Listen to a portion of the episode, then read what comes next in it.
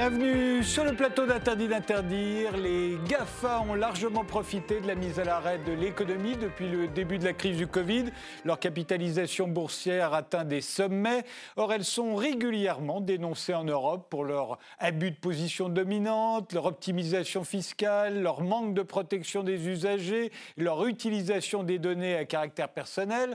Ce mois-ci, la Commission européenne doit présenter son Digital Services Act au moment même où Amazon, devenu en France l'ennemi public numéro un, est l'objet d'une enquête européenne pour abus de position dominante. Alors c'est quoi le problème d'Amazon et des GAFA?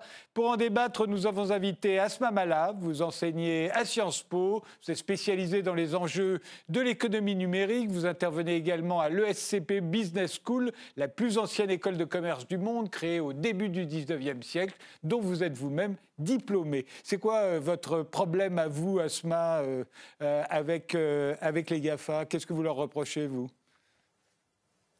Bonsoir. Bah, en introduction, vous l'avez, vous l'avez récapitulé, c'est-à-dire qu'on a aujourd'hui des, des, des méta-plateformes qui sont aussi puissantes, voire plus plus puissantes que des États, que des États souverains, qui viennent heurter justement des prérogatives pardon, souveraines d'une part, et qui euh, pratiquent le dumping social fiscal euh, et qui euh, assèchent l'innovation par des pratiques concurrentielles assez déloyales. Donc posent un, un certain nombre d'enjeux éthiques et politiques et démocratique, parce qu'au passage, les réseaux sociaux fragmentent aussi l'espace public, qui sont euh, extrêmement problématiques. Après, ce qui pose problème, pour, euh, euh, finir en deux mots, ce ne sont pas tant les GAFA dont on a énoncé les, problématiques que le rôle des États en face et les réponses qu'on leur oppose, qui sont aujourd'hui assez faibles. Cédric Durand, vous êtes économiste à l'Université de Genève et au Centre d'économie Paris-Nord. Vous êtes l'auteur de Techno-féodalisme, critique de l'économie numérique. C'est paru en septembre dernier à la découverte. Vous leur reprochez quoi, vous, au GAFA Bonsoir. Alors, moi, ce que je leur reproche au GAFA, c'est finalement de détourner notre puissance collective contre nous-mêmes. Contre nous-mêmes d'un point de vue politique, puisque les algorithmes et les données qu'ils gèrent font peser sur nous une menace sans précédent sur nos libertés démocratiques, nos libertés individuelles, mais une domination également économique, puisque la façon dont ils se développent, c'est une logique euh, prédatrice qui vient finalement assécher les possibilités euh, d'émancipation, de production, de, de valeurs utiles qui seraient disponibles avec le numérique et qu'ils détournent à leur fin de profits localisés. Frédéric Paya, vous êtes directrice du, directeur pardon, du service économie finance du magazine Valeurs Actuelles. Vous êtes l'auteur avec Marie de Greff-Madelin de Normes, règles, lois, mais laissez-nous vivre, euh, paru aux éditions Plomb. Euh, vous leur reprochez quoi, vous, euh, au GAFA Bonsoir à tous. ce que je leur reproche déjà, c'est bien évidemment leur toute puissance, mais, évidemment, mais également aussi le fait qu'une fois qu'on est un peu donc on leur donne le, qu'on y met le bout du doigt, euh, on, y passe, on a vraiment l'impression d'être dans la gueule d'un crocodile et euh, toutes les données, on ne sait pas où elles vont, on ne sait pas ce qu'ils en font. Bah si, ils les vendent. Et, euh, ce qui me gêne également beaucoup, c'est que je ne suis pas certain que leur contribution à la société et à l'État, notamment à la fiscalité, soit fonction de leur activité complète en France. Alma Dufour, vous vous êtes chargé de campagne euh, extraction et surconsommation aux Amis de la Terre. Euh, vous leur reprochez quoi, vous, au GAFA euh, alors, bah, peut-être un point qui n'a pas été évoqué par, par, tous les intervenants, même si je partage ce qui a été dit, notamment concernant Amazon et, et, Apple, qui sont des entreprises sur lesquelles on a particulièrement travaillé. Euh, c'est une empreinte écologique euh, absolument phénoménale. Euh, donc pour Amazon, c'est une empreinte écologique déjà de 10% de celle de la France, des émissions de gaz à effet de serre, avec en plus un bilan qui est très très très sous-évalué par, par Amazon, donc qui pourrait être beaucoup bien plus supérieur. Et enfin, un autre point qui n'a pas non plus été évoqué et qui est plus spécifique à Amazon, qui se fait passer pour un GAFA, entre guillemets, parce que c'est une entreprise de la tech, mais qui a développé un modèle de commerce qui est absolument pas une avancée, euh, c'est-à-dire le e-commerce, et qui en fait détruit massivement des emplois. Et on a maintenant les études pour le prouver aux États-Unis, euh, mais aussi en Europe. Très bien, eh bien, commençons par Amazon, euh, puisque c'est devenu euh, euh, véritablement... c'est le géant du commerce en ligne. il est visé par de nombreuses actions politiques et, syndicales. Et, pour cause, hein, c'est le grand gagnant de la crise du Covid. si l'on a pu acheter des livres en 2020, c'est quand même grâce à Amazon, parce que sinon tout était fermé.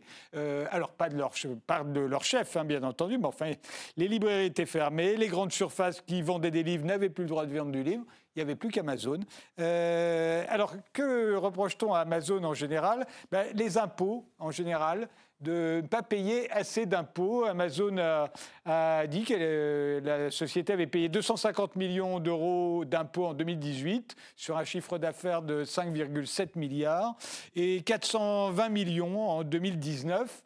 Euh, est-ce que Amazon paye assez d'impôts? Et à la limite, on pourrait poser la question pour les autres aussi. Hein. Vous pouvez me répondre pour toutes les GAFA. Euh, on reproche aux GAFA de ne pas payer d'impôts. On sait qu'elles jouent sur l'absence totale d'harmonie fiscale entre les pays européens. Donc elles se domicilient plus facilement euh, en Irlande euh, ou au Luxembourg qu'en France.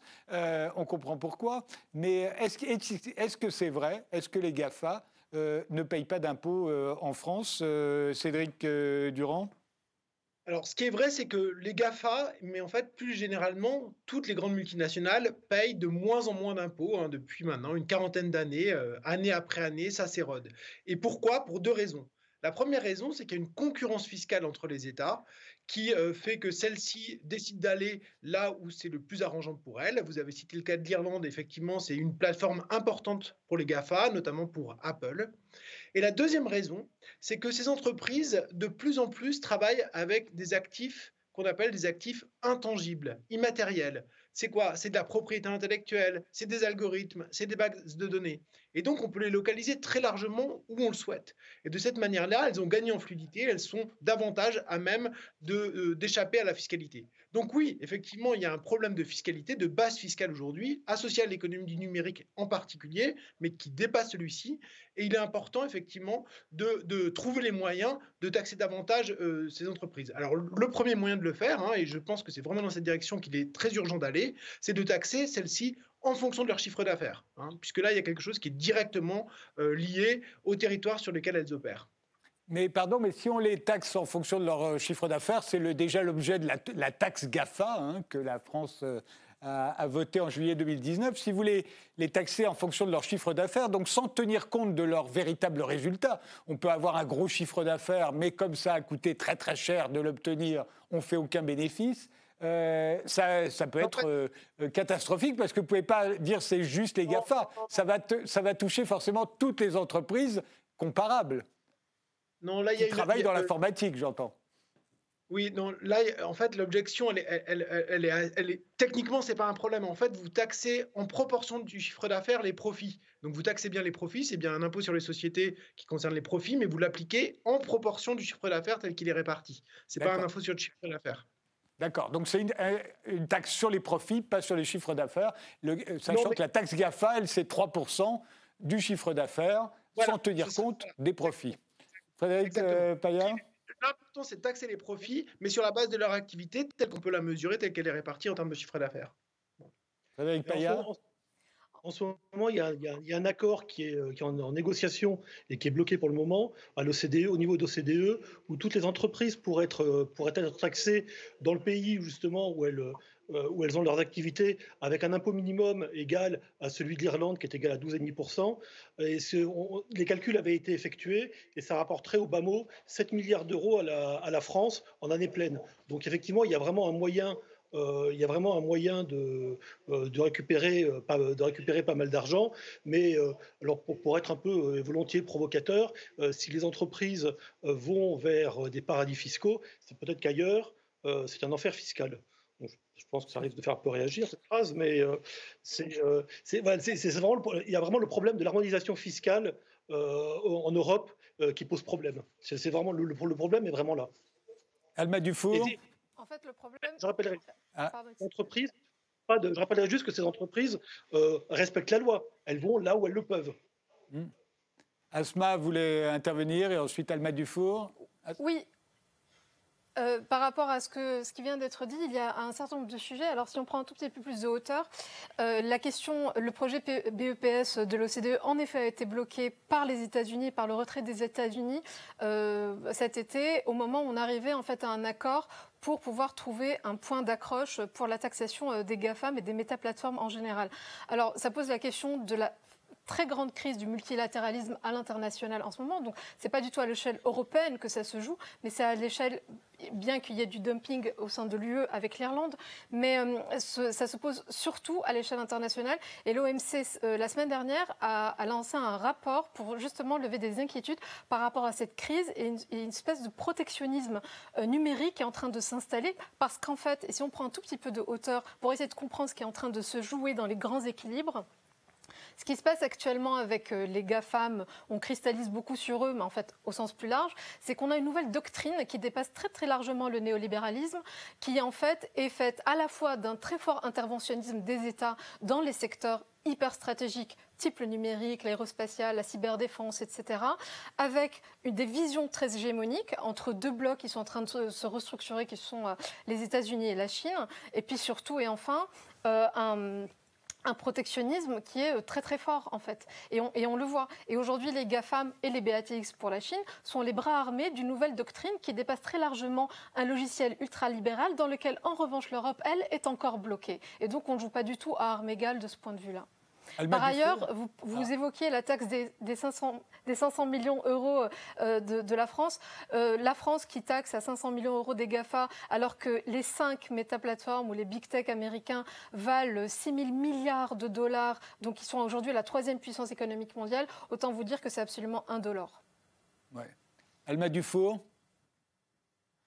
oui, oui, j'allais effectivement rebondir là-dessus. Amazon, à elle toute seule, c'est plus de 1000 milliards de capitalisation boursière. Donc, euh, effectivement, la taxe GAFA, telle qu'elle est mise en place aujourd'hui, apparaît à la fois insuffisante, à la fois mal faite, entre guillemets, puisqu'en fait, euh, Amazon arrive, par exemple, pour prendre son exemple, à dissimuler une partie de son chiffre d'affaires euh, via, des via la comptabilité et donc à, diminuer d'autant en fait sa part, euh, imposée euh, au titre de la taxe GAFA, enfin qui sera imposée au, titre de la taxe GAFA. Et en plus, dans le cas d'Amazon, Amazon est en capacité par son pouvoir de marché et sa situation de, de plus en plus, qui se rapproche de plus en plus d'un quasi-monopole, c'est-à-dire dans le commerce, en réalité, de reporter sur des petits acteurs, sur des petits vendeurs tiers, en fait, qui sont maintenant 60, qui composent 62% de son activité en France, la taxe GAFA qui est censée lui faire payer sa plus juste part d'impôt. Et Amazon l'a dit d'ailleurs, nous, nous répercuterons intégralement la taxe GAFA sur les petits vendeurs. Euh, donc, du coup, en fait, cette taxe GAFA n'arrive pas à atteindre son but, c'est-à-dire euh, répartir un peu mieux la richesse via la fiscalité et rééquilibrer un tout petit peu, entre guillemets, une concurrence qui est déjà fortement déloyale. Mais je voulais rebondir aussi sur ce qu'a dit M. Paya sur la question de l'enfer fiscal qui pousserait des, multinationales à, évader l'impôt et à aller là où, là où les impôts sont plus accueillants. Il y a un truc qu'on ne sait pas beaucoup sur Amazon, par exemple, c'est qu'en fait, cette entreprise a mis en place une fraude massive à la TVA. C'est-à-dire que c'est la TVA qui, n'est pas quelque chose qu'elle paye elle-même, mais qui est payée par les consommateurs. C'est Bercy qui l'a découvert grâce au système de marketplace qui accueille des centaines de milliers de sociétés écrans. En fait, euh, en fait, il y a une fraude massive à la TVA de l'ordre de 98% des vendeurs contrôlés l'année dernière par Bercy. Et ça, en fait, en soi, cette fraude-là, elle n'est pas forcément pour faire des bénéfices parce que l'activité d'Amazon, c'est avant tout de la vente à perte. Et l'activité de petit vendeur, c'est toujours de la vente à perte. C'est pas pour faire des bénéfices, mais c'est pour casser le marché. C'est pour casser la concurrence, casser les commerces physiques grâce à une différence de prix de 20%, du coup, due à la, fraude à la TVA qui, sévit depuis, depuis des années. Donc, je pense qu'il n'y a pas qu'uniquement euh, un niveau de taxation qui serait trop lourd, qui les ferait euh, se tourner euh, vers des méthodes de fraude fiscale, mais il y a aussi l'objectif, comme, comme ce qui a été aussi rappelé tout à l'heure euh, par euh, l'autre intervenante, de, mener une guerre économique en fait euh, aux acteurs économiques en place en France et en Europe et, de gagner en part de marché tout simplement. C'est un, des reproches qu'on fait à, Amazon, mais en général au GAFA, c'est l'abus de position dominante. L'Europe a déjà mis à l'amende des entreprises comme Microsoft. ça leur avait coûté 497 millions en 2004. Intel qui a dû payer 1 milliard en 2006, Google 2,42 milliards en 2017, Amazon était actuellement l'objet d'une enquête. L'abus de position dominante, en quoi ça pose problème Qui veut nous Oui. Je veux bien intervenir là-dessus parce qu'il y a une difficulté sur cette question. Aujourd'hui, toute une série d'acteurs critiques euh, de, des GAFA et d'Amazon, en règle générale, prennent appui sur le fait que euh, ces entreprises sont en train de se constituer en monopole ou quasi-monopole pour exiger leur démantèlement. Et leur démantèlement, euh, donc les amendes ne, correspondent pas à un démantèlement, mais c'est un peu le, même type de, de raisonnement qu'on a. Il s'agit de pénaliser économiquement des abus de position dominante au prétexte que ceci, à terme, viendrait affecter les consommateurs en termes de prix trop élevés. À mon avis, on se trompe de combat. Ce qui est en, jeu autour du pouvoir des GAFA, c'est bien plus qu'un pouvoir économique, une capacité à, à court terme à extraire de l'argent des consommateurs. C'est prendre des positions dominantes sur le temps très long, sur le temps très long, des décennies peut-être. C'est un, un, type de changement de civilisation, si vous voulez, changement de logique. C'est une véritable fusion de l'économique et du politique. Hein. Alors, il y a des, des, chercheurs sur les médias qui parlent de gouvernementalité algorithmique pour ça, pour dire quoi? Pour dire que ce que font les GAFA, au fond, ils sont en train d'organiser une prévision de nos comportements et une capacité à prévoir de nos comportements qui implique une capacité à les guider. Hein. Euh, on, passe très rapidement de la logique de prévision à la logique de, guidage. Ça, c'est le premier problème. Et le deuxième problème, c'est qu'évidemment, cette position dominante leur permet ensuite hein, d'extraire une richesse très importante. Moi, le point sur lequel je, je souhaiterais mettre l'accent, c'est le fait que plus ces entreprises sont grandes, plus elles sont efficaces plus elles ont des données, plus elles sont susceptibles de rendre des services importants. Le problème aujourd'hui, c'est que ces services, elles les rendent de manière biaisée, à leur propre profit, sans prendre en compte les critères qui devraient être ceux de nos besoins de développement aujourd'hui. Et donc la politique publique et le débat public devraient s'orienter sur la régulation, l'encadrement voire dans la mesure du possible des formes de socialisation. Évidemment, ça semble utopique aujourd'hui d'imaginer un service public de la recherche numérique, mais c'est dans cette direction-là qu'il s'agit de penser, parce que l'enjeu n'est certainement pas de restaurer de la concurrence.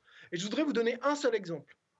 Aujourd'hui, la Commission européenne demande à ce que sur les, appareils Android, de la concurrence soit mise en œuvre pour décider quel va être le moteur de recherche qui va être sur les téléphones. La logique, c'est que les différentes entreprises vont aller aux enchères. Il va y avoir un système d'enchères pour avoir le droit d'installer son moteur de recherche sur un, sur un téléphone. La conséquence de ça, c'est quoi? C'est que le moteur de recherche qui paiera le plus cher sera celui qui exigera, aura le plus besoin de faire des profits avec nos données. Et donc va surexploiter notre, notre usage de ce moteur de recherche pour pouvoir rentabiliser son investissement. Donc vous voyez bien que restaurer de la concurrence, augmenter de la concurrence, finalement, contribue à accroître encore la logique marchande associée à l'utilisation de nos données. Alors qu'il s'agit d'utiliser nos données différemment pour en faire autre chose. Et je pense que voilà, là, il y a un débat extrêmement difficile hein, qui commence seulement, mais je pense que c'est vraiment dans cette direction qu'il faut s'engager plutôt que de se jeter hein, dans, la logique euh, de, restaurer une saine concurrence qui, à mon avis, n'est pas adéquate au type de développement que rend possible le numérique aujourd'hui. Et est-ce qu'on peut parler de démantèlement? Est-ce que c'est envisageable? Alors qu'on sait très bien que les Américains, enfin l'État américain ne voudra jamais démanteler les GAFA. C'est son bras armé économique. Euh, si on démantelait les GAFA, demain, ce seraient les Chinois qui prendraient la place. Euh, il n'est pas raisonnable du tout d'imaginer que l'État américain puisse démanteler euh, les GAFA. Alors, je pense qu'il y a un débat aux États-Unis là-dessus. Il y a une partie minoritaire, certes, mais une partie importante de, du Parti démocrate qui mène ce, combat-là. À mon avis, surtout, c'est que ce n'est pas la bonne solution. Je ne me prononcerai pas sur les probabilités. Je suis d'accord avec vous que c'est assez faible comme chance que, cela puisse être obtenu. Mais après, il y a un débat qui existe. À mon avis, surtout, le problème, c'est que ce n'est pas la bonne solution. Hein. L'enjeu, c'est d'encadrer l'activité de ces entreprises plutôt que les démanteler. Si vous voulez, Google démanteler, c'est un service plus marchandisé et moins efficace. Je ne pense pas que ça soit souhaitable. Asma Mala. Euh, je suis. Alors, il y a beaucoup de choses qui ont été dites euh, avec des sujets euh, et des angles d'attaque différents. Sur la question des algorithmes prédictifs, qui, n'est pas strictement le sujet de la régulation ou encore que de, des, GAFA, en effet, il y a un vrai sujet sur le côté prédictif. Jusqu'à aujourd'hui, en effet, on faisait des algorithmes prédictifs. Ce dont on se rend compte aujourd'hui, c'est que ces algorithmes-là ont une telle puissance pour certains, qu'on on en arrive à plus de la manipulation de comportement et on le voit parfaitement et ça pose des vrais enjeux euh, démocratiques quand il s'agit d'influencer de, les votes en période électorale. On l'a vu avec Cambridge Analytica, ce sont des pratiques d'astroturfing qui sont extrêmement problématiques. Mais là, on parle plus de standards éthiques des algorithmes qui est encore un autre sujet. Maintenant, d'un point de vue macroéconomique, sur la question du démantèlement, je suis absolument d'accord avec ce qui vient d'être dit.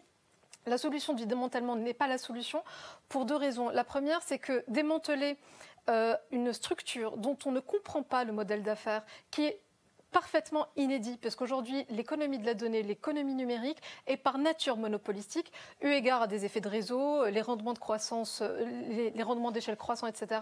On pourra, on pourra, on pourra revenir sur, sur, sur les aspects un peu plus techniques du fonctionnement d'une plateforme, mais en effet, démanteler une superpuissance en différentes entités ne fera que démultiplier en réalité le problème plutôt que de, que de le résoudre, puisqu'aujourd'hui, le régulateur a un vrai sujet d'appréhension de ces modèles d'affaires qui sont vraiment nouveaux et sur lesquels on n'a pas aujourd'hui de cadre de référence sur lesquels s'établir. On en a parlé tout à l'heure sur la question de la doctrine antitrust ou droit à la concurrence. vous parliez de, les taxer sur le chiffre d'affaires, ce qui n'est pas vraiment... Euh, pertinent quand on parle de métaplateformes euh, transnationales. Aujourd'hui, on réfléchit plus à des doctrines sur des points de contact, des points de captation de données qui sont peut-être plus pertinents, mais beaucoup plus difficiles à tracer et à mesurer.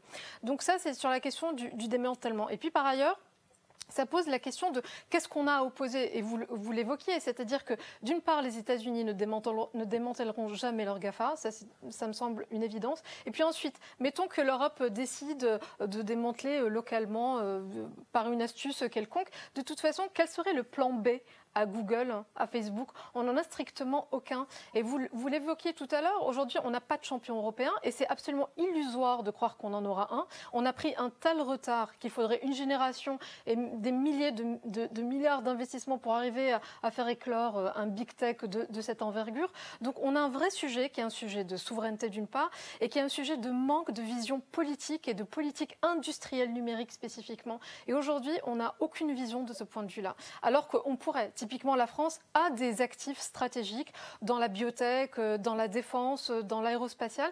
Et pourtant, on continue à saupoudrer euh, quelques millions à droite à gauche sur une French Tech illusoire plutôt qu'à d'avoir des choix absolument radicaux en termes de politique industrielle. vous dites qu'il n'y a pas de plan B européen, il y a le projet Gaia X, le projet franco-allemand, vous n'y croyez pas du tout le projet, alors c'est une initiative, c'est pas vraiment un projet, et c'est un peu comme le, call for euh, euh, good in tech. Ce sont encore une fois, un peu comme l'axétique, plein de bonnes intentions incantatoires. Aujourd'hui, les clouds qui fonctionnent hyper bien, qui sont très rapides sont aujourd'hui des clouds américains. Et à un moment donné, on a eu OVH qui a eu, euh, qui a eu toute, toute, une posture cet été pendant euh, le scandale du Health Data Hub qui avait été, euh, qui avait été donné à Microsoft en disant ben nous, on est un acteur français souverain de cloud plutôt efficace. Et qu'est-ce qu'on voit à la rentrée en fait? Qu'ils viennent de faire un partenariat avec Google. Donc bon les solutions de cloud souverain aujourd'hui, ou européen en tout cas, on n'y est pas encore, on en est encore vraiment au stade, disons, incantatoire. Frédéric Payat pour, pour, pour, revenir un peu sur, sur, la question qui a été posée, je pense qu'effectivement, on est tous d'accord pour dire que, que disperser les GAFA euh, façon puzzle, euh, euh, c'est absolument, absolument pas euh, concevable.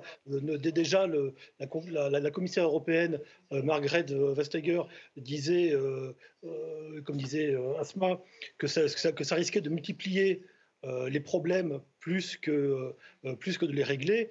mais on voit surtout qu'au niveau, des, au, niveau de l'abus de position dominante, c'est quelque chose d'assez d'assez d'extrêmement sournois. C'est on rentre par une petite porte, puis après euh, on, fait un peu ce qu'on veut. C'est euh, notamment, par exemple, euh, Amazon en juillet a passé un contrat avec le gouvernement britannique pour avoir accès aux données médicales des, Britanniques. et ensuite, le but, c'est de les aider à avoir des conseils pour peu qu'ils demandent à leur petite enceinte connectée Alexa d'avoir des conseils médicaux. Puis comme par hasard, donc le gouvernement a accepté. Et puis, comme par hasard, deux mois après ou trois mois après, Amazon commence à vendre des médicaments aux Britanniques directement. Vous voyez, on, commence un peu à rentrer, puis après, on, commence à voir quelle est, quelle est, leur stratégie. Mais sinon, comme autre exemple d'abus de, position dominante, il y a par exemple les, euh, les plateformes hôtelières qui interdisent aux hôtels de proposer des prix inférieurs aux leurs parce que sinon les, les, concurrents, parce que sinon les, les, clients pourraient aller voir directement euh, les, hôtels sans passer par les plateformes hôtelières.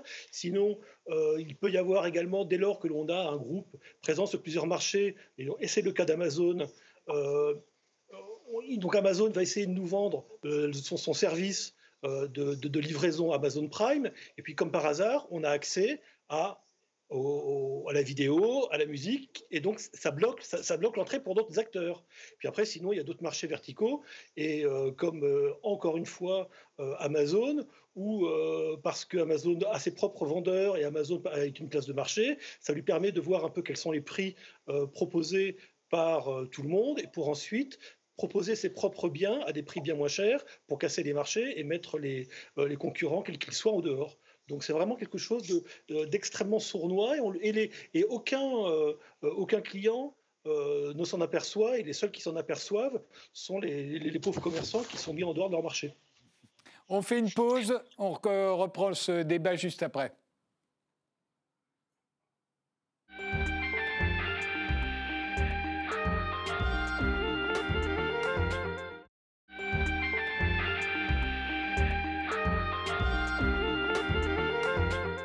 On continue notre débat sur les GAFA avec Asma Mala, euh, Cédric Durand, Frédéric Payat et Alma Dufour. Quand on reproche euh, aux GAFA en général, à Amazon en particulier, de maltraiter ses employés, par exemple, c'est un, oublier un peu vite que ça n'est pas propre à Amazon, que c'est propre au secteur euh, de la logistique, de la grande distribution, où tout est basé sur la rapidité. C'est d'ailleurs ce que demande le consommateur. Quand on lui leur reproche de détruire des emplois, c'est d'oublier un peu vite qu'avant Amazon, il y a eu la FNAC euh, et les grandes surfaces qui ont détruit euh, beaucoup de librairies, presque la totalité des disquaires. Et à ce moment-là, on leur en faisait pas le reproche, et pour cause, c'était français, ça se passait entre Français. on pensait que c'était l'avenir, euh, que le petit commerce de proximité à la était naturellement condamné euh, euh, dans l'avenir. Euh, je me demande si les reproches qu'on fait aux GAFA aujourd'hui, outre le fait qu'elles sont étrangères, mais c'est pas aussi parce qu'elles nous rappellent notre,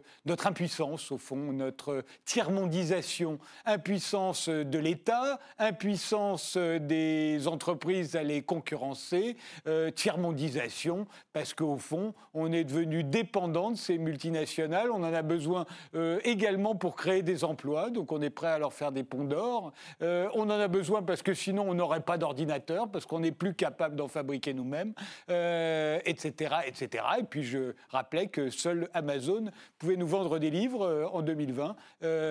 impuissance, là encore, incapacité. Est-ce que c'est pas ça, au fond, ce qu'on reproche à Amazon et au GAFA, Alma?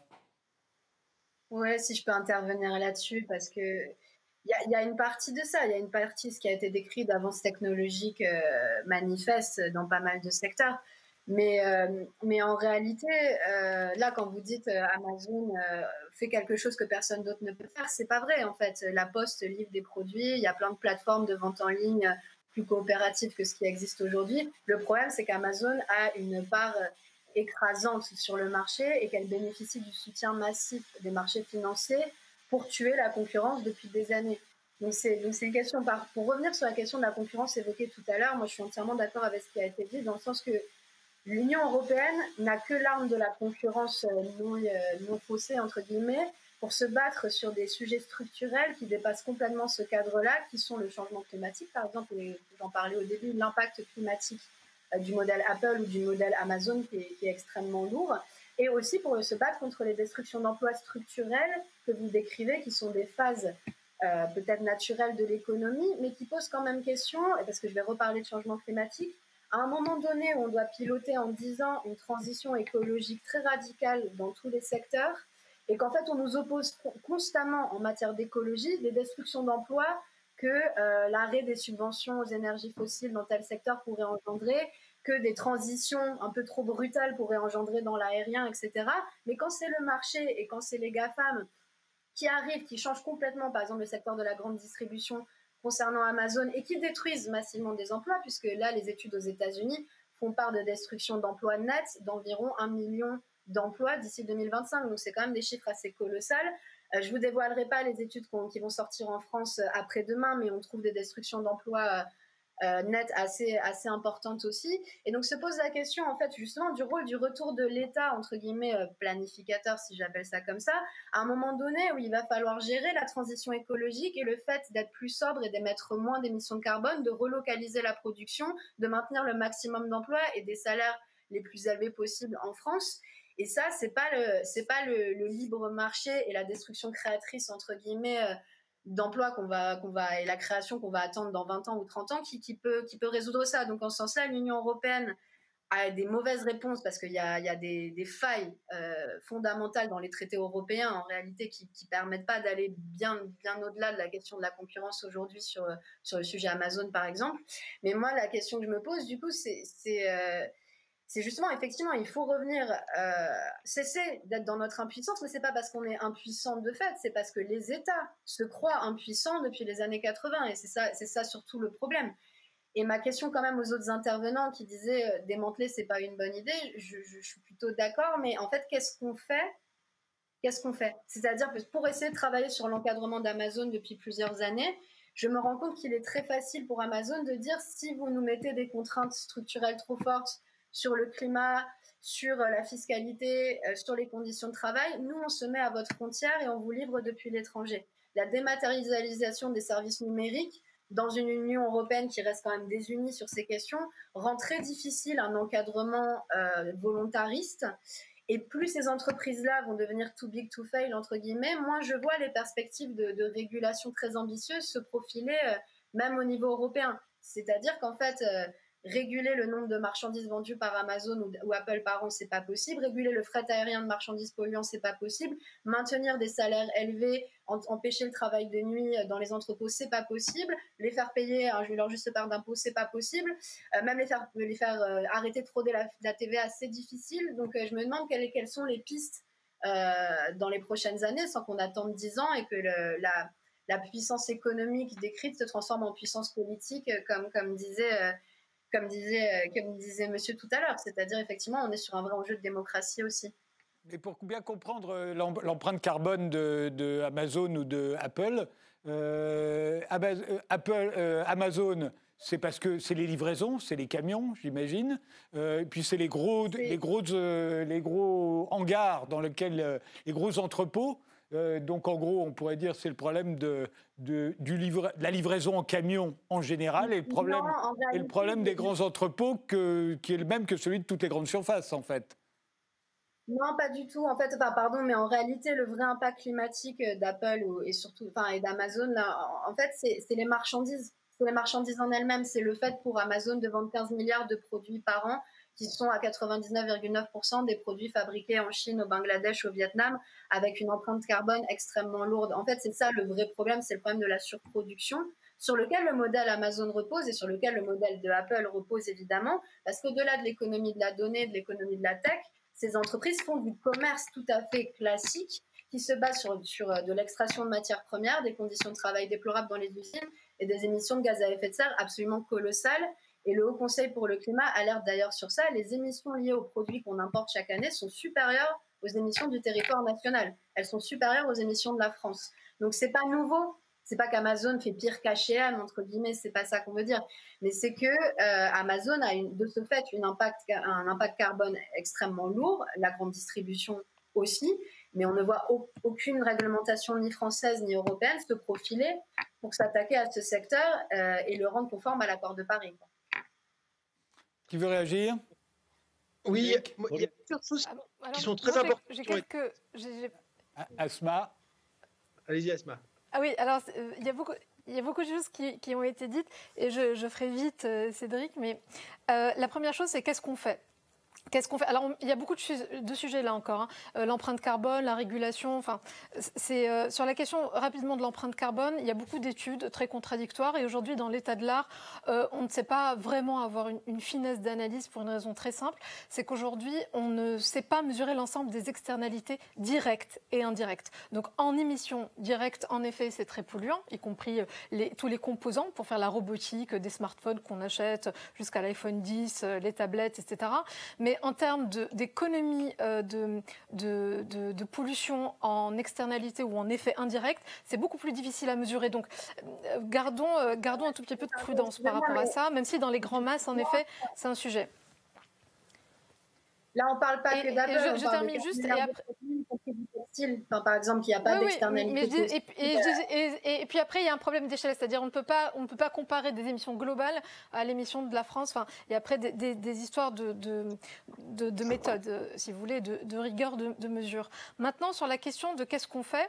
Euh, euh, Frédéric, vous, le, disiez aussi un tout petit peu, c'est-à-dire que en fait tous ces usages-là, cette expérience d'usage extrêmement confortable, nous y sommes tous en fait. C'est-à-dire qu'on est tous ou à peu près sur Facebook, sur Twitter, sur Google, sur Amazon. Donc à un moment donné, il y a un tel confort d'usage que ce sont des entreprises qui nous proposent de tels services que de toute façon, en effet, elles sont de toute façon en position dominante. Maintenant, c'est une question de choix de société. Et aujourd'hui, par rapport à la question d'Amazon, puisque le débat en France actuellement qui est brûlant, c'est de se dire qu'elle va, elle va monter une, usine de logistique, je, ne sais plus où, en Loire-Atlantique, et donc ça va détruire l'écosystème local, etc.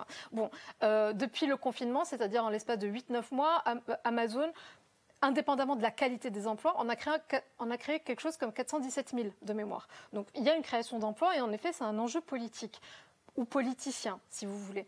Mais euh, concrètement, aujourd'hui, donc sur les écosystèmes locaux, on peut avoir des plateformes de, coopératives, on peut avoir des circuits courts qui viennent aussi faire une contre-proposition. Et donc, c'est aussi un choix de société et des citoyens et dans nos comportements personnels, individuels, de savoir est-ce qu'on préfère aller sur Amazon ou vers la coopérative locale. Ça, c'est d'une part. Et puis, d'autre part, le, le sujet un peu plus englobant, c'est vous l'évoquiez en fait en, filigrane dans vos propos, euh, Alma, c'est la question de, l'économie numérique. Et l'économie numérique est en effet tout sauf virtuelle. C'est une, économie qui est hyper industrielle, qui, propose des vraies chaînes de logistique et des chaînes de production internationales très très fortes, et en fait qui reconfigure, si vous voulez, l'échiquier euh, même géopolitique, puisque d'une part, vous avez toutes les mégalopoles, les méga hubs, qui sont eux mis en réseau entre eux, où on a euh, toutes les classes créatives qui sont hyper mobiles hyper liquide. Et puis après, vous avez toutes les périphéries qui sont, elles, d'autant plus marginalisées, qui renforcent les fractures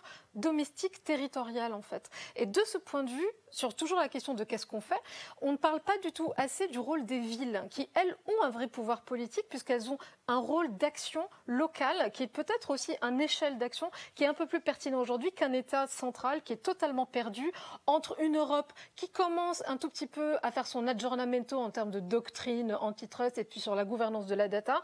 L'arrivée de Thierry Breton a changé beaucoup de choses au niveau de l'Union européenne et le Digital Service Act dont on n'a pas assez parlé commence à proposer des pistes qui commencent vraiment à devenir hyper intéressantes, sincèrement. Il n'y a pas que de la critique à faire. Et puis d'autre part, la question des villes et des territoires qui sont là aussi euh, très proactifs sur le terrain. Typiquement La Rochelle, par exemple, qui vient de sortir euh, son programme de, Smart City ou de programme territoire intelligent pour que les plateformes et les nouvelles technologies soient au service de stratégies de décarbonation euh, sur un numérique éthique, responsable, au service des citoyens, etc. Donc il y a à boire et à manger et sur le rôle vraiment politique. Là où je vous rejoins, c'est que l'État est totalement à la ramasse, ça c'est un fait. L'Europe commence à se réveiller et puis les territoires peuvent être vraiment euh, euh, en leadership sur ces questions-là. Cédric? Oui, euh, je suis d'accord. Sur, sur la question de l'État, sur la question de l'État, il y a euh, un bilan à faire. Hein. Euh, si on est dans cette situation aujourd'hui en Europe, c'est pour des raisons de doctrine. C'est parce qu'on a importé une doctrine qui disait que les pouvoirs publics n'étaient pas capables de jouer un rôle important dans l'innovation. C'est la doctrine qui a été décidée aux alentours de, l'an 2000, euh, autour de l'agenda de Lisbonne. Et cette doctrine-là, elle est extrêmement dommageable. Parce que si on voit, on parle aujourd'hui des États-Unis et de la dépendance que l'on a aux GAFAM, mais il faut voir qu'évidemment la Chine a un écosystème numérique très fort et qui est C'est un petit peu le cas de l'Inde, mais c'est surtout le cas aussi de la Russie, et qui du point de vue économique en général, nettement moins euh, bien dotée que, que, peut l'être aujourd'hui l'Europe. Donc il n'y a pas de fatalité à ne pas avoir des services numériques de qualité. Hein. Il n'y a pas d'impossibilité. Alors évidemment, on est tellement loin aujourd'hui que revenir en arrière, c'est difficile, mais en tous les cas, la, la, chose est possible. Hein. La chose est possible, et le cas russe comme le cas chinois montre qu'il peut y avoir divers écosystèmes. Ça, c'est le premier point. Et c'est un point qui est important parce que on a des savoir-faire, hein. on a une tradition de savoir construire des industries, faire du rattrapage industriel. On a renoncé à ça, en particulier avec le démantèlement de France Télécom et le démantèlement d'Alcatel. Hein. Il y avait des équipementiers numériques, il y avait des savoir-faire numériques qui étaient très développés dans l'Hexagone, qui ont disparu. Euh, bon, là, il y, a, quelque chose qui existe. Donc ça, c'est le premier, le premier point sur l'idée que, certes, c'est très difficile en termes de régulation aujourd'hui, mais si le politique décide qu'on veut créer un système de e-commerce qui euh, respecte un certain nombre de, de, de, qualités en termes de cahier des charges, de qualité des emplois, de qualité environnementale, etc., eh bien, on peut s'organiser pour, euh, à l'échelle de plusieurs années, construire ça et euh, rendre la vie plus difficile à Amazon, recréer. Enfin bon, ces choses-là peuvent être programmées. C'est une question aussi de volonté politique. Alors la deuxième chose, c'est sur euh, la qualité même de ce que nous apportent euh, euh, les GAFAM. Et c'est très ambivalent. Parce que comme ça a été dit à l'instant, a, on ne peut pas s'en passer, c'est extrêmement confortable, c'est extrêmement facile, etc. Mais il y a une limite que ces services numériques sont en train de, rencontrer aujourd'hui, c'est que leur capacité à nous accompagner énormément, finalement, fait perdre de, la substance à notre existence, fait perdre de la qualité à notre capacité à faire des choix, fait perdre de la qualité à nos interactions sociales. Et euh, par exemple, dans le, domaine du commerce, aujourd'hui, on a des systèmes qui sont conçus d'achat de, automatisé. On, sait très bien qui vous êtes, que vous avez des enfants en bas âge, que vous aurez besoin de temps de couches, que votre budget c'est ça, que vous habitez à tel endroit, etc. Et donc, c'est très facile aujourd'hui pour les algorithmes de programmer et finalement de prélever directement sur votre compte l'argent nécessaire à un certain nombre de consommations qui sont finalement très standards. Mais les agents ne veulent pas ça les, individus ne veulent pas ça. Pourquoi? Parce que ne plus exercer son choix, ne plus avoir une, capacité d'intervenir sur sa vie quotidienne à, toute une série de points, c'est finalement faire perdre le sens de son existence. Et donc de ce point de vue-là, il y a une limite qui sont en train aussi de rencontrer les acteurs du numérique et qui invite à penser les usages du numérique euh, différemment, en termes d'avantages de qualité. Et ça renvoie aussi à la question des modes de consommation qui était, euh, qui était évoquée euh, tout à l'heure à propos du fait que l'impact d'Amazon, c'est aussi finalement une hystérisation du consumérisme. Eh bien, la critique d'Amazon, c'est pas que la question des algorithmes, que la question de la prévision, mais c'est aussi la critique du type de comportement qui est encouragé. Et, euh, donc, c'est important. Alors, là-dessus, je voudrais juste... Juste pour vous interrompre, Cédric, est-ce qu'on ne peut pas dire aussi qu'au fond, les GAFA prospèrent sur nos plus mauvais instincts?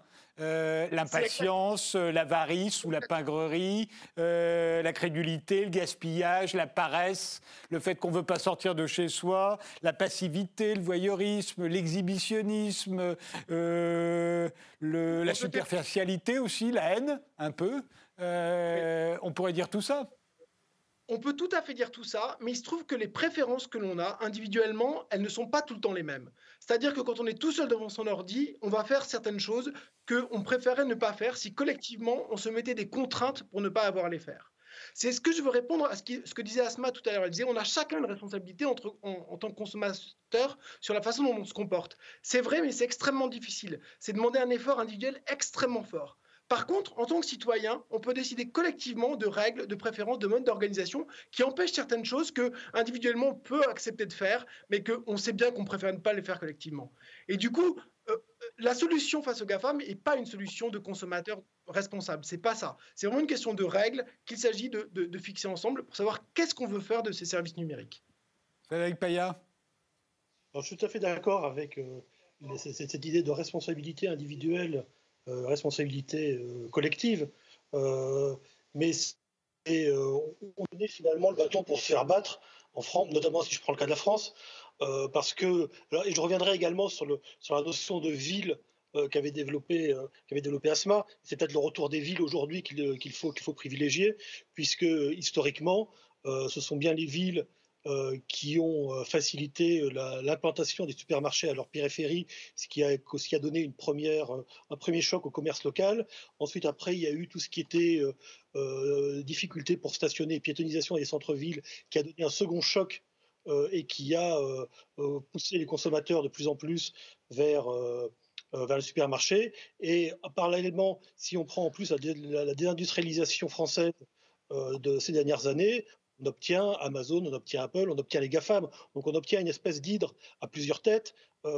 donc, et dans, chacune de ces têtes, il y a des algorithmes qui tournent.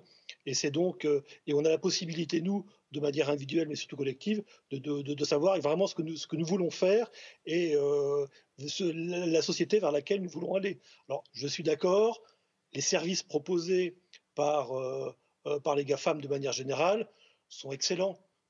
Qui, qui, va se plaindre de, de commander et, de recevoir son produit fin de journée Effectivement, ça fait appel à nos, à nos plus bas instincts de paresse, de pingorie, je ne sais pas, sûrement d'ailleurs, mais ça fait appel à, ça, ça, répond à, ça répond à des, à des, des questions qu'on ne se posait peut-être pas forcément il y a, il y a 10 ans. Mais, justement, ça a inspiré les concurrents. Euh, Darty, aujourd'hui, vous livre dans l'après-midi. Hein, euh, ils ont bien été obligés de se mettre au, diapason. Euh, ça n'est pas réservé aux GAFA. Alma, un dernier mot et puis je... Oui oui, pardon. non, non, mais il faut, aussi voir effectivement, c'est ça qui est redoutable. Autant, par exemple, Apple, Google, enfin, apporte des choses technologiques euh, et même Amazon, mais dans le parti cloud et stockage, apporte des, innovations de rupture technologique entre guillemets euh, qui, facilitent la vie de tous. La partie e-commerce, euh, en fait, ne facilite absolument pas la vie des travailleurs. Et on parle quand même là, vous parliez des conditions de travail qui sont les mêmes que dans la grande distribution, c'est pas totalement vrai. C'est en fait détruire beaucoup d'emplois dans le commerce et les remplacer par des emplois de, livreurs sous-traitants et de logisticiens, qui sont des emplois connus pour être encore plus mal payés et avec des conditions de travail encore plus difficiles. Aux États-Unis, par exemple, Amazon est accusé d'avoir des, des accidents de travail deux fois supérieurs à la moyenne du pays et des industries du pays, parce qu'en fait, c'est des métiers euh, donc précarisé, extrêmement pénible, où il y a des turnovers très rapides. Donc en fait, le bienfait de la livraison 24 heures pour le consommateur, n'est pas non plus une innovation de rupture sociétale comme euh, comme passer de la diligence à la voiture ou, d'avoir un smartphone, euh, est opportunément considéré comme l'ensemble des, apports et des avancées technologiques des GAFA, alors qu'en réalité, le vrai gros du flux monétaire et commercial d'Amazon, c'est la livraison et le e-commerce, et c'est en fait une activité très rétrograde en réalité dans sa manière de concevoir les rapports de force et de traiter ses employés. Et je reviendrai sur la question des villes. Parce que effectivement, moi, c'est, je rejoindrai Monsieur Paya dans le sens où c'est pas, c'est pas vraiment le retour d'expérience que j'ai des, des rapports qu'on a avec les élus locaux concernant Amazon. En réalité, il y a un dumping territorial très fort entre les villes entre elles qui sont à bout de souffle en termes de fiscalité, qui, qui du coup accepteraient n'importe quel projet Amazon, même s'il va détruire deux à quatre fois plus d'emplois euh, dans la région parce qu'en fait, elles ont besoin de rentrée fiscale locale immédiate et qu'en fait, c'est très difficile de se battre contre ça et que l'État a abandonné les, collectivités à leur sort face à la désindustrialisation et je partage ce point-là aussi et qu'en fait, euh, elles, manquent de pouvoir à la fois de réguler enfin, de réguler, en fait, d'encadrer l'économie mondialisée ce qui leur permettrait de développer des solutions locales, entre guillemets, rentables par rapport à leur concurrence euh, des produits importés quand on parle de relocalisation. Et elle manque aussi considérablement d'argent pour soutenir des, des, projets industriels à la hauteur. Euh, D'ailleurs, Juste, il nous, il nous reste 4 euh, minutes et quelques. Je vais vous donner une minute chacun pour conclure. Frédéric Payat, vous voulez intervenir Alors, une minute pour vous. Oui, alors juste pour rebondir ce que disait, euh, ce que disait Alma, c'est euh, euh, effectivement les villes essayent à tout prix d'attirer Amazon et, Amazon est, très fort dans sa, dans, sa communication puisque la société met en avant les 130 000 emplois euh, créés, 130 000 emplois induits créés dans tous les, euh, euh, secteurs que sont la logistique, les envois de colis, et donc il y a pas mal de... Donc ils, mettent ça en avant en disant, vous voyez, finalement nous sommes, citoyens, nous sommes entreprises citoyennes, et, et, tout ce qui est... Tout, tout, ce qui est destruction d'emplois nets localement est passé sous silence. Euh, en général, de toute façon, on peut reprocher ça à tous les GAFA, c'est qu'ils créent peu d'emplois par rapport au nombre euh, qu'ils risquent de détruire, enfin risquent de détruire, euh, et surtout en rapport et avec leur chiffre d'affaires et, avec leur capitalisation en bourse. Si on compare avec les compagnies pétrolières d'autrefois ou, la grande distribution, c'est dérisoire la création d'emplois par rapport à, ce qu'étaient ces grandes compagnies d'autrefois. Euh, votre minute euh, à vous, euh, Asma. Alors juste, peut-être un, un plus qu'une minute, parce qu'il y a beaucoup de choses à dire quand même, sur ce que vous venez de dire sur la question sur la question des emplois. Mais en fait, c'est un sujet qui est beaucoup plus large. C'est la question de l'automatisation, de la robotisation euh, d'un certain nombre de, jobs, en fait, qui sont souvent les moins qualifiés, mais également des jobs super qualifiés, comme les médecins, les avocats, etc. Et c'est en ce sens que l'État n'est absolument pas du tout visionnaire et que tous les débats sur la formation, les transferts de compétences, la population active qui n'est pas forcément qualifiée, la littératie numérique, la question aussi des... Euh, de, la, stratégie industrielle par rapport à ça n'est absolument pas du tout anticipé. Et donc euh, tout le débat qu'on a eu il y a quelques années sur le revenu universel, qui probablement va revenir sur la table, euh, fait partie aussi de ce débat-là. Euh, juste pour finir, sur Amazon comme Uber, le fait qu'ils embauchent aujourd'hui, c'est une phase transitoire. Les entrepôts aujourd'hui d'Amazon sont designés pour n'avoir aucun employé à terme, de toute façon, à part des robots. Donc de toute façon, on a un vrai sujet d'anticipation des risques qui sont connus, mais qui ne sont absolument pas du tout préemptés. Ça, c'est d'une part. D'autre part, sur la question des villes, euh, en effet, aujourd'hui, il y a un vrai dumping ou une mise en concurrence des territoires entre eux dans, un, contexte d'assèchement euh, euh, des finances publiques. Maintenant, la question des villes, c'est aussi l'échelon d'action pour créer des écosystèmes locaux qui puissent être un peu plus locaux, pérennes, responsables, etc. Et donc, le rôle de l'État va être d'articuler les différentes, les différentes échelles entre l'Europe, la centralité d'un État, parce qu'on a encore besoin de frontières malgré tout, et puis euh, la question locale. Et enfin, pour terminer sur la question abordé euh, euh, au fur et à mesure de, la réunion, c'est sur la question de l'éthique des algorithmes, et notamment des algorithmes de deep learning et prédictifs. Et là, il y a un vrai sujet, mais il y a, beaucoup de réflexions qui sont faites sur la création de nouveaux droits systèmes pour amender les droits de l'homme, euh, sur la question du rendement de compte, des recours administratifs possibles. Et donc la question, elle est à la fois en effet collective, elle est aussi individuelle, et puis à la fin, c'est surtout un sujet de souveraineté et d'autodétermination. Asma Mala, donc c'est conduite en GAFA, elle vous a piqué votre temps, il vous en reste 30 secondes chacun. Euh, Cédric? Oui, ben très vite. Je voudrais insister sur la, dimension et politique et économique euh, et donc faire la transition directement avec ce qui vient d'être dit. Finalement, ces entreprises sont aujourd'hui souveraines. Elles créent des rapports de dépendance vis-à-vis de leurs utilisateurs, des rapports de dépendance vis-à-vis de leurs travailleurs qui sont formellement indépendants mais qui en fait dépendent très fortement d'eux. Et avec cette position de surplomb, eh bien, il y a des responsabilités politiques qui viennent qui vont. Et il se trouve que ces entreprises ont des capacités extraordinaires d'organiser l'activité. Et aujourd'hui, le fait qu'elles le font en tant que souverains locaux pose une question sur euh, le devenir des États. Et je pense que l'action politique aujourd'hui, elle devrait se poser comme euh, euh, principale interrogation à moyen terme, c'est comment acquérir des capacités algorithmiques de gouvernance collective. C'est ça qui nous manque aujourd'hui, parce qu'aujourd'hui, il y a une monopolisation privée du pouvoir politique qui est en train de se constituer autour des plateformes. Et les États sont sur la trajectoire, si on continue sur cette trajectoire, les États seront très largement subordonnés face à ces firmes d'ici quelques décennies. Alma Dufour, il vous reste le temps de faire deux phrases.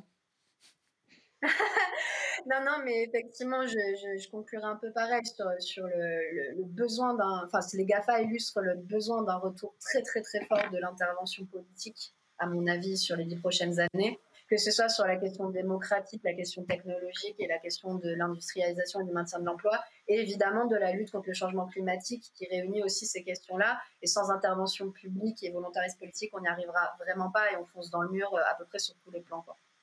Ben, je vous remercie tous les quatre. Euh, c'était un débat passionnant. Merci de nous avoir suivis et rendez-vous au prochain numéro.